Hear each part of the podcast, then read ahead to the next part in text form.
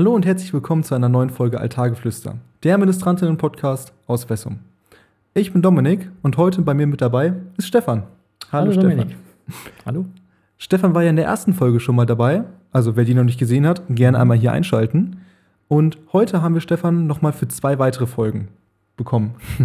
Gerne. Das erste Mal möchten wir jetzt gleich mit dir über pastorale Räume reden mhm. und im zweiten Teil möchten wir mit dir über den sexuellen Missbrauch in der Kirche reden. Mhm. Dazwischen wollen wir die Stimmung nochmal ein bisschen auflockern und ein kleines Spiel spielen. Aber dazu später mehr. Okay. Vorneweg, wie geht's dir? Mir geht's gut. Ich bin sehr begeistert von eurem Podcast und ihr habt äh, mit viel menschlichem, technischen und inhaltlichem Sachverstand äh, das toll aufgebaut. Das freut mich. Dann würde ich mal star sagen, starten wir in die Folge. Mhm, gerne.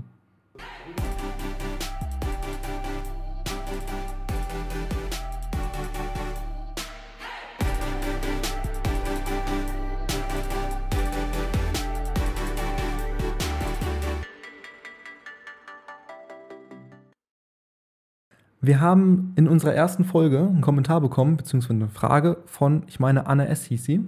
Und zwar war die Frage, oder war der O-Ton, ich hole mir meinen Zettel, da steht es nämlich genau drauf. Mhm. Den Beruf des, Pfarrern, des Pfarrer gibt es in der Bibel nicht. Womit begründet die Kirche dieses Amt? Äh, das Amt generell, also Diakon, Priester, Bischof, hat sich erst im Laufe der Kirchengeschichte gebildet. Mhm. Die, ähm, Jesus hat sich um eine Kirchenstruktur nicht gekümmert, nicht einmal darum, es Kirche gibt, seine Sache sollte weitergehen. Und das ist so, wenn eine Gemeinschaft größer wird, braucht man halt mehr Organisation.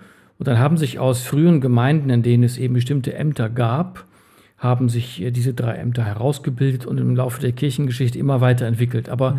wir können das Priesteramt nicht in der Bibel finden, auch nicht das Amt des Pfarrers, sondern es hat sich einfach so gebildet. Das heißt, wir wären eigentlich freier in der Ausgestaltung der Leitungsämter, als es die römische Kirche manchmal meint. Okay, dann jetzt vielleicht mal so ein bisschen dreist bzw. überspitzt gefragt. Ist das in der Struktur so gar nicht von Jesu gewollt? Das kann man nicht sagen, denn wir können ja im Neuen Testament generell nur das herauslesen, was die Jünger oder beziehungsweise die Nachfolger Jesu aus der Sicht von Ostern aufgeschrieben haben. Das heißt, wir können nicht vor Ostern zurück zum historischen Jesus fragen und den fragen, wie hast du deine Kirche mhm. gewollt? Das ist einfach nicht möglich, sondern wir müssen versuchen, aufgrund von eigener Verantwortung, von gesundem Menschenverstand und unserem eigenen Glauben einen guten Weg zu gehen. Aber ich glaube nicht, dass man irgendeine Kirchenstruktur auf Jesus, auf den historischen Jesus mhm. zurückführen kann. Jetzt sagst du gerade gut gehen. Meinst du denn, dass die Kirche jetzt in ihrer Entwicklung und auch in ihrer aktuellen Entwicklung einen guten Weg geht? Ich bin da sehr kritisch. Ähm, man merkt im Moment, dass bei der Neustrukturierung der Seelsorge alles wieder nach der Zahl der Hauptamtlichen, insbesondere der Priester, ausgerichtet mhm. wird und dass es eine gute Gemeindetheologie eigentlich bräuchte, mit der man anfängt. Man müsste also die ganze Gemeindetheologie von der Basis her aufgreifen und nicht vom Amt her. Im Moment äh, schaffen wir immer größere pastorale Einheiten, um mhm. irgendwie mit den wenigen Amtsträgern auszukommen, die wir haben. Mir wäre es lieber, wir würden bei einer gescheiten Gemeindetheologie anfangen und gucken, was eine Gemeinde kann und dann gucken, was für Vorsteher sie braucht. Und genau das soll nämlich heute auch die, das Thema von der ersten Folge werden. Und zwar sind das die pastoralen Räume. Mhm. Weil ähm, vor kurzem wurde ja offiziell von Felix Gent das Dokument veröffentlicht, welche Räume hier für uns vor allem im Kreisdekanat interessant zusammengefasst werden sollen. Ich weiß nicht, mhm. hast du es schon gesehen? Natürlich, ich bin sogar in zwei Themen oder Prozessgruppen drin, die das Ganze vorbereiten. Dann erklär doch mal vielleicht kurz für die Zuhörer und Zuschauer, was genau pastorale Räume sind und was sich vielleicht jetzt hier bald für uns in Aus verändert. Genau, gerne. Ähm, wir haben ja seit äh, über zehn Jahren Fusionen von Pfarreien zu größeren Pfarreien. Das war hier bei Wöhlen und Wessum so, dass man eine Pfarrei draus gemacht hat. Das ist letztlich eine Antwort auf den Mangel an Priestern. Mhm. Und jetzt geht diese Entwicklung weiter, das war abzusehen. Es gibt immer weniger Priester, also macht man jetzt die Räume größer, will aber nicht weiter fusionieren, weil man dann Pfarreien hätte, die ins Unendliche gehen. Man lässt also die Pfarreistruktur, wie sie jetzt ist, und fügt einfach mehrere Pfarreien zu einer Einheit zusammen, die dann gemeinsam moderiert und gestaltet werden kann. Man macht aus der Not eine Tugend. Die Not besteht im Priestermangel, der sich auf verschiedene Gründe zurückführen lässt. Darauf stellst du bestimmt auch mal eine Frage, warum das so ist. Mhm. Jedenfalls wird es demnächst gar keine mehr geben. Man braucht aber für die Eucharistiefeier und auch rechtlich gesehen für die Gemeindeleitung Priester. Also muss man die Räume größer machen, in denen die halt arbeiten. Dann sind sie halt für mehr zuständig. Ähm, das ist eine Entwicklung, die absehbar war und die ich sehr kritisch finde. Dann frage ich jetzt mal so, du sagtest jetzt gerade, mhm. es braucht irgendwann oder es braucht einen Priester rechtlich und in dem großen Ganzen oder darum werden dann die Pfarreien einzeln größer gemacht. Wie wäre es denn jetzt zum Beispiel, wenn wir eine Pfarrei haben, die wird immer größer gemacht und irgendwann gibt es nur noch einen Priester? Ist mhm. das der Gedanke dahinter? Also jetzt zum Beispiel ein Raum, weiß nicht, rund um Gievenbeck, wenn da alles größer drumherum gemacht wird, gibt es mhm. dann, dann nur noch irgendwann einen Priester für acht Kirchen? Das wird so kommen. Wir haben im Bistum gesagt, dass es pro pastoralem Raum nach heutigem Stand, das ist aber noch schön gerechnet, acht Hauptamtliche geben wird. Das heißt, im pastoralen Raum vielleicht zwei Priester, zwei Pastoralreferentinnen, ein Diakon. Vielleicht gibt es auch Sozialpädagogen in der Seelsorge bis dahin. Das ist natürlich sehr wenig. Hm. Ich nenne als Beispiel unseren pastoralen Raum hier, das gilt aber für andere genauso. Ähm, wir werden uns jetzt hier zusammenschließen, die Stadt Ahaus mit Gronau und Epe, Heg, Schöpping und Lecht mit den dazugehörigen einfusionierten kleineren Gemeinden. Das sind jetzt acht Pfarreien, das waren mal bestimmt 20 oder 25. Mhm.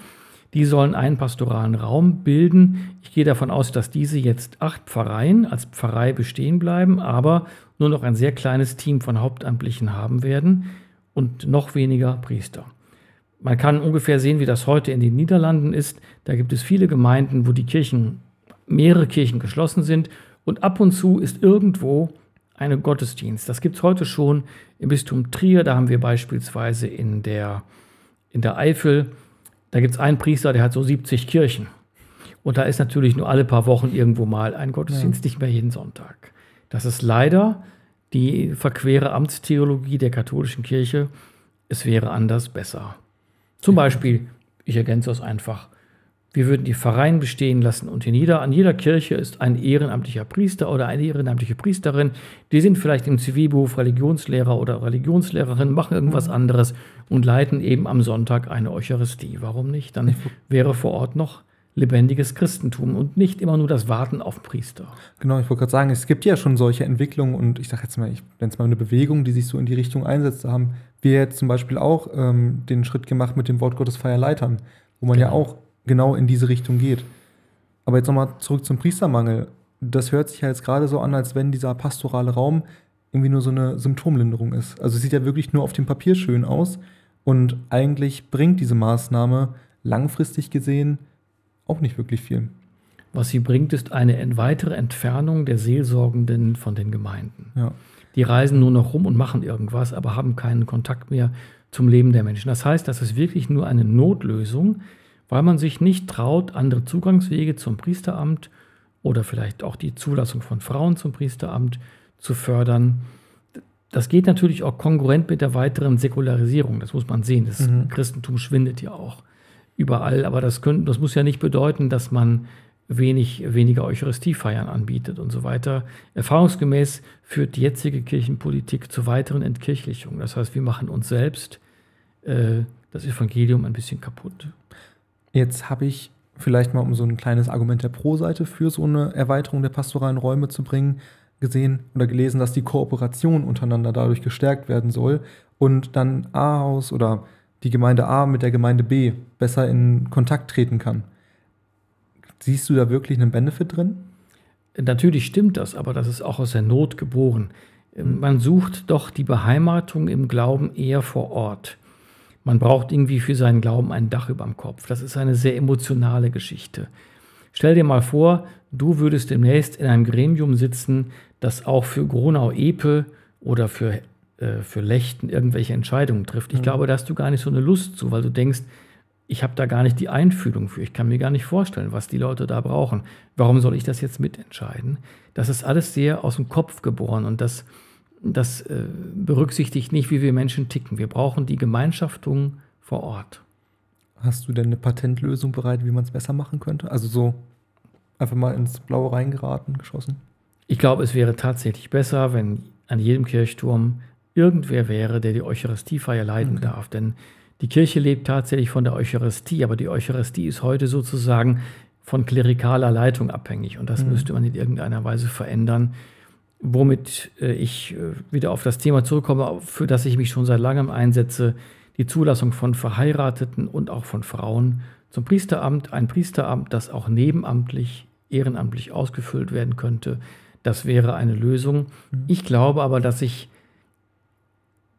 das Christentum, ich sage mal Papst und Bischöfe, dazu nicht durchringen werden. Sie werden eher in Kauf nehmen, dass äh, die Kirche weiter von der Bildfläche der Öffentlichkeit verschwindet. Das heißt, wenn ich das jetzt so zusammenfasse, würdest du sagen, wirklich eher richtige Lösungen suchen, um dem Priestermangel entgegenzuwirken, anstatt erstmal einfach nur die Zahlen auf dem Papier zu verschönern. Genau. Okay.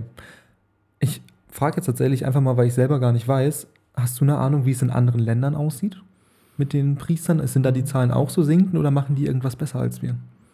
Es gibt Länder, in denen noch mehr Priester sind. Man sieht das daran, dass hier bei uns viele indische Mitbrüder, Kollegen mhm. arbeiten, weil da halt mehr Priester sind. Aber das wird auch irgendwann weniger werden. Mhm. Das wird jetzt schon weniger. Irgendwann werden die indischen beispielsweise Ordensoberen äh, und auch die Bischöfe keine Priester mehr schicken können. In Afrika ist es ähnlich. Die Säkularisierung schreitet voran. Der Relevanzverlust des Glaubens ist global. Wenn man zum Beispiel nach Brasilien guckt, Südamerika wird immer gesagt, sei so ein katholisches Land. Da kann man nicht aus der Kirche austreten, weil man da keine Kirchensteuern zahlt. Mhm. Und der Weggang der Gläubigen ist deshalb gar nicht statistisch zu fassen, wie bei uns. Ist nicht so gut verwaltet. Hier ist ja alles so fürchterlich verwaltet. Da sind schon ein Drittel der katholischen Christinnen und Christen zu Freikirchen abgewandert, weil die mehr Nähe versprechen. Da sind Prediger vor Ort, mhm. die sie auch kennen leider dogmatisch oft sehr angsteinflößend. Das ist schwierig, aber die haben schöne Musik und so, das ist anziehend. Und ähm, wir beispielsweise im, im Amazonasgebiet, da wurde schon lange äh, darum gebeten, dass Frauen Diakone werden können, dass sie die Eucharistiefeier leiten. Einige Bischöfe lassen einfach auch Frauen Ehrenamtliche die Eucharistiefeier leiten, weil da ansonsten nur alle paar Jahre ein Priester vorbeikommt. Die Leute wollen aber ihren Glauben leben. Wir müssen mehr auf das Bedürfen der Menschen vor Ort schauen und dürfen nicht nur unsere Kirchengesetze im Hintergrund haben. Und jetzt eingangs vielleicht passend zu der Zuschauerfrage. Im Endeffekt gibt es ja in der Bibel auch gar nicht diese Manifestierung des Priesters, des Pfarrers. Das heißt, genau. eigentlich könnte man da ja auch relativ leicht wieder, in Anführungszeichen, diese Regelungen ändern. Genau. Und die Wege öffnen, um dort wirklich nochmal die Personengruppe, die potenziell Priester werden oder Priesterin dann mhm. werden könnte, auch weiter zu öffnen. Die ersten Gemeinden hatten einfach einen Gemeindeleiter oder eine Gemeindeleiterin ohne Amt. Strukturen haben sich später ausgebildet. Das Christentum war zunächst in der Antike in den Städten präsent. Es war eine unglaublich moderne Religion, weil sie sich unterschiedslos um alle kümmerten und weil die Auferstehung sehr attraktiv war als Glaubenslehre. Der Dorfpastor, den wir so kennen, das ist eine ganz späte Entwicklung seit dem Frühmittelalter, wo man überhaupt erst äh, in den Dörfern überhaupt Kirchen hatte und wo man dann sozusagen den Dorfpastor, der dann so ein bisschen auch Hüter der gängigen bürgerlichen Dorfmoral war, äh, einsetzte. Das ist eine ganz späte Entwicklung. Jetzt ist es ja neben dem Feiern der Eucharistie, wo wir uns ja gerade viel drauf beziehen, auch Aufgabe, nicht Aufgabe, aber auch Teil, Seelsorge zu leisten und eben den Bedürfnissen der Menschen gerecht zu werden und auch zu helfen. Wie stellst du dir da die Zukunft vor? Ist das noch umsetzbar? Ist das mhm. noch nahbar? Oder ist das wirklich irgendwann eine Entwicklung, die, ja, die das Seelsorgen von kirchlicher Seite erschwert oder nicht mehr für jeden zugänglich mhm. machen kann?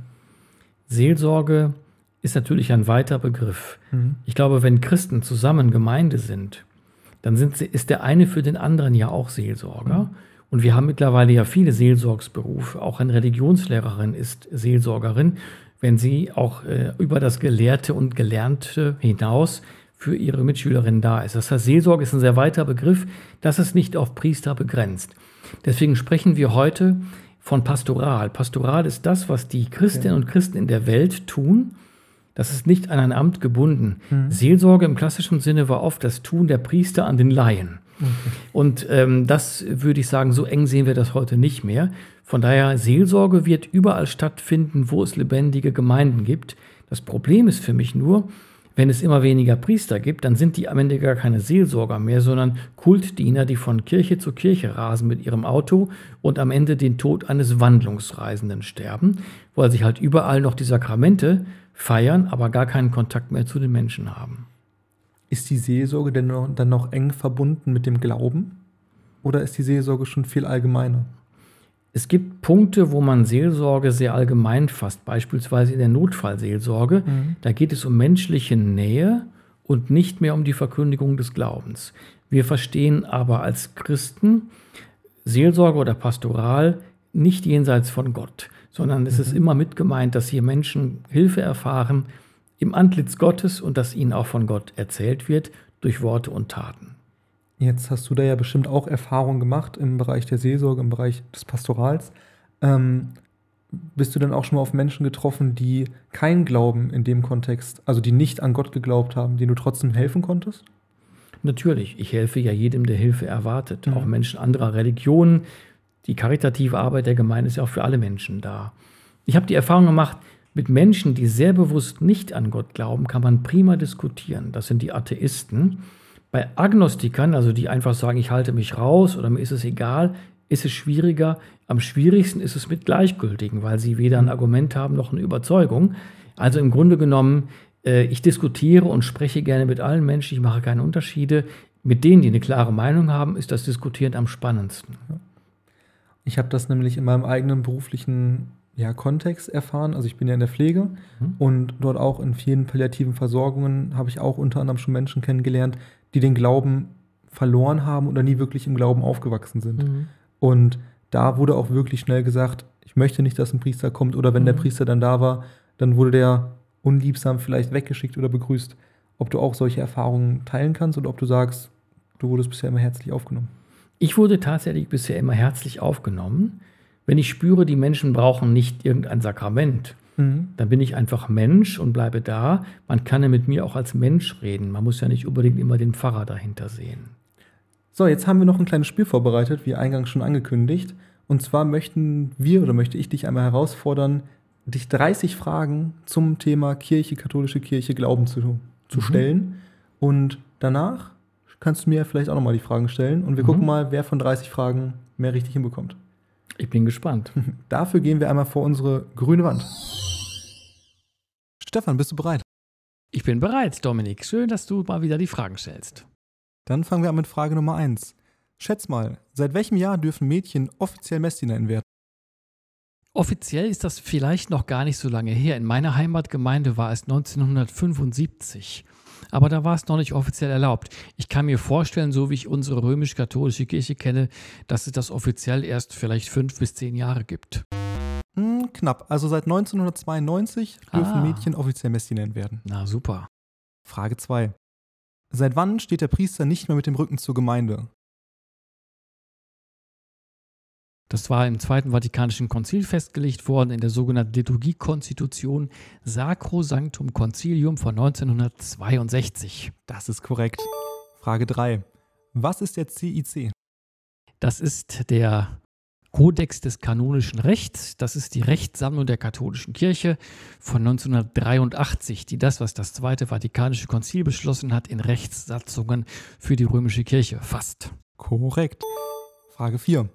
Was erschuf Gott am fünften Tage? Am fünften Tage, das war vor den Menschen. Die Menschen erschaffte er am sechsten Tage, den Sabbat am siebten, am vierten die Vögel und Fische und beim fünften bin ich gerade überfragt. Das waren die Tiere. Hey. Aber Vögel und Fische kommen schon am vierten. Das sind ja auch Tiere. Wahrscheinlich die Landtiere und das Vieh. So ist es gut. Super, genau. das merke ich mir. Fünftens. In welchem Buch der Bibel stehen die zehn Gebote? Die stehen einmal bei Exodus 20 und bei Deuteronomium 5. Beides richtig. Frage Nummer 6. Wie lautet das siebte Gebot? Das siebte Gebot heißt, du sollst kein falsches Zeugnis geben wider deinen Nächsten. Nein, ich habe hier stehen, du sollst nicht stehlen. Du sollst nicht stehlen. Genau, das sechste ist, du sollst nicht ehebrechen. Das siebte, du sollst nicht stehlen. Das achte ist dann, du sollst nicht lügen. Machen wir einen halben Punkt. Okay. Ist das eigentlich ein Wettbewerb hier oder ein Podcast? Na gut, beides. Klasse. Nummer sieben. In welchem Evangelium steht die Weihnachtsgeschichte? Es gibt ja mehrere. Einmal gibt es eine bei Matthäus und eine bei Lukas und die sind etwas unterschiedlich. Äh, zum Beispiel sind die Sterndeuter nur bei Matthäus und so weiter. Die Stammbäume sind verschieden, aber nur in diesen beiden Evangelien gibt es überhaupt eine Kindheitsgeschichte. Das ist richtig. Wie viele Stationen hat ein Kreuzweg? 14. Auch richtig. Welche Heilige wurde gehäutet? Das gab es schon mal, weiß ich aber gerade nicht, weil ich mich mit den Heiligen nicht so auskenne, vor allem nicht mit deren furchtbaren Todesarten. Das wäre Bartholomäus gewesen. Der arme Kerl. Wie nennen Christinnen den Teil der Bibel, der auch für Juden und Jüdinnen eine heilige Schrift ist? Das ist die Torah. Die ersten, also die fünf Bücher Mose. Genau. In welcher Konfession wurde Martin Luther getauft? Der war natürlich katholisch, er war sogar Augustinermönch, ja. Korrekt. Wo liegt der heilige Bonifatius begraben? In Fulda. Deswegen treffen sich da einmal im Jahr die deutschen Bischöfe zu ihrer entsprechenden Konferenz. Und wie heißt die volkstümliche lateinische Fassung der Bibel? Das ist die Vulgata, übersetzt vom heiligen Hieronymus im vierten Jahrhundert. Ja. Und wann ist Jesus geboren? Jesus ja geboren. Natürlich sagt man, er sei an Weihnachten geboren. Das ist aber eine spätere Festlegung. Das kann so vier bis sieben vor Christus gewesen sein. Ganz exakt kann man das nicht datieren. Da habe ich hier auch so stehen, circa sieben vor Christus. Mhm. In welchem Jahr ist Papst Franziskus geboren? Das weiß ich nicht. Das war 1936. Wow. Welche andere Kirche hat denn auch einen Papst? Ja, es gibt noch die koptische Kirche in Ägypten, die hat auch einen Papst. Das Der ist nennt sich auch so. richtig. Mhm. Weißt du, wie viele Thesen Martin Luther veröffentlichte? Das waren angeblich 95 Thesen, wobei umstritten ist, ob er sie wirklich an die Schlosskirche in Wittenberg genagelt hat. 95 ist auf jeden Fall richtig. Oder das, was wir hier auch stehen haben. weißt du denn, in welchem Jahr er diese veröffentlicht hat? Das war 1517. Auch absolut richtig. Wie hieß denn der erste getaufte römische Kaiser? Konstantin. Auch richtig. Richtig am Abräumen hier. Warum versteckte sich St. Martin der Legende nach im Gänsestall? Ja, da gibt es so eine Legende, da kenne ich mich aber auch nicht so mit aus. Wahrscheinlich sollte, äh, wollte er nicht Bischof werden und die Gänse haben es ausgeplaudert, irgend sowas. Genau so war es. Ja. Zumindest der Geschichte nach. Wie nennt man denn den Glauben an nur einen Gott? Monotheismus. Richtig. Auf welchem Konzil wurde die Dreifaltigkeit Gottes das erste Mal besprochen? Ja, Ansätze gab es schon beim Konzil von Nicea und die weiteren Konzilien haben das noch vertieft. Genau, Nicea ist auch das, was ich hier stehen habe. Wie hieß denn der erste Sohn Abrahams? Isaak. Ismael war der erste Sohn, den hatte er mit Hagar. Und dann kam erst als zweites der Isaak dazu, der Sohn von Abraham und Sarah. Ismael ist richtig. Welcher Papst hat denn den ersten Kreuzzug ausgerufen? Oh, das weiß ich auch nicht. Das war Urban II. Mhm der nicht machen sollen. Aktualitätsthema. Was wird an Frohen Leichnam gefeiert? Da feiern wir, dass Jesus Christus in Brot und Wein gegenwärtig ist. Und dieses Fest hat sich im 13. Jahrhundert entwickelt durch das Anschauen, das andächtige Anschauen der Hostie. Das Hochfest des Leibes und Blutes Christi, das wir deshalb donnerstags feiern, weil es sozusagen ein aus der Fasten- und Osterzeit heraus katapultierter Gründonnerstag ist auf eine feierliche Weise. Genau richtig. Welche Stadt wurde im Buch Josua mit Hilfe von Trompeten erobert? Jericho. Auch richtig. Und aus welchem Geschlecht stammt Jesus? Ja, der, der Josef stammt aus dem Stamm Juda. Da muss ja Jesus auch daher kommen eigentlich. Hier steht, Jesus stammt aus dem Geschlecht Davids. Ja, das ist aber im Grunde genommen das Gleiche. Wenn man jetzt die Stämme Israels guckte, David war ja auch aus Bethlehem, aus dem Stamme Juda. Von daher ist es beides richtig. Okay. Und was war die erste der zehn Plagen? Das weiß ich auch nicht auswendig. Das Blut. Ah. So, die zwei letzten Fragen. Wo schloss Gott mit den Israeliti seinen ersten Bund? Am Sinai, am Berg Horeb. Absolut korrekt. Und die letzte Frage. Wie heißt die Lehre von den ersten Dingen? Naja, die Lehre von den ersten Dingen würde ich mal Schöpfungstheologie nennen und die von den letzten Dingen Eschatologie. Aber wichtig kennen, hast du noch irgendeinen anderen Begriff auf Lager? Ich habe hier stehen Protologie. Protologie, ja, gar nicht schlecht. Schon mal gehört? Mhm, habe ich schon mal gehört, aber war mir jetzt nicht präsent. Genau, also die Zuschauer können jetzt eingeblendet sehen, wie viele Punkte du erreicht hast. 22. War auf jeden Fall eine mega Leistung. Ich hätte auf keinen Fall alles gewusst. So, Stefan, in der zweiten Folge schauen wir dann mhm, mal, ob ich vielleicht mehr von 30 Fragen richtig beantworten kann. Mhm. Ich bin gespannt. Kannst du vielleicht am Ende vom Gespräch nochmal, also zu dem Thema, nochmal so ein kurzes Fazit vielleicht zusammenfassen? Mhm. Wie ist das mit den pastoralen mhm. Räumen jetzt? Die gute Sache, die schlechte Sache? Die pastoralen Räume bleiben eine Notlösung, mhm. aber sind unter den gegebenen kirchenrechtlichen Möglichkeiten das Einzige, was man tun kann. Das heißt, eine Notlösung, aber irgendeine Lösung. Da muss ja irgendwie weiterkommen. Ähm, es wäre mir anders lieber gewesen, eine andere Amtstheologie, eine andere Gemeindetheologie. Solange es die aber nicht gibt, haben wir gar keine andere Wahl, als so zu handeln. Ich will es also nicht alles nur schlecht reden, sondern ich will sagen, na gut, wir probieren es mal. Wir haben uns hier vor Ort entschieden, den pastoralen Raum relativ groß zu machen, damit wir nicht alle fünf Jahre wieder anfangen müssen, den Raum zu erweitern, weil mhm. es eben noch weniger Priester gibt, sondern es hat auch was von Realismus. Das muss man sagen. Von daher ist es eine realistische Möglichkeit, die man jetzt machen muss. Unser Bischof hat gesagt, ja, bevor er in Rente geht, möchte er das noch geregelt haben. Wir haben aber die, für die konkrete Umsetzung noch, noch sehr lange Zeit, um dann wirklich aufeinander zuzugehen. Okay, dann danke erstmal für den Input, für die Infos.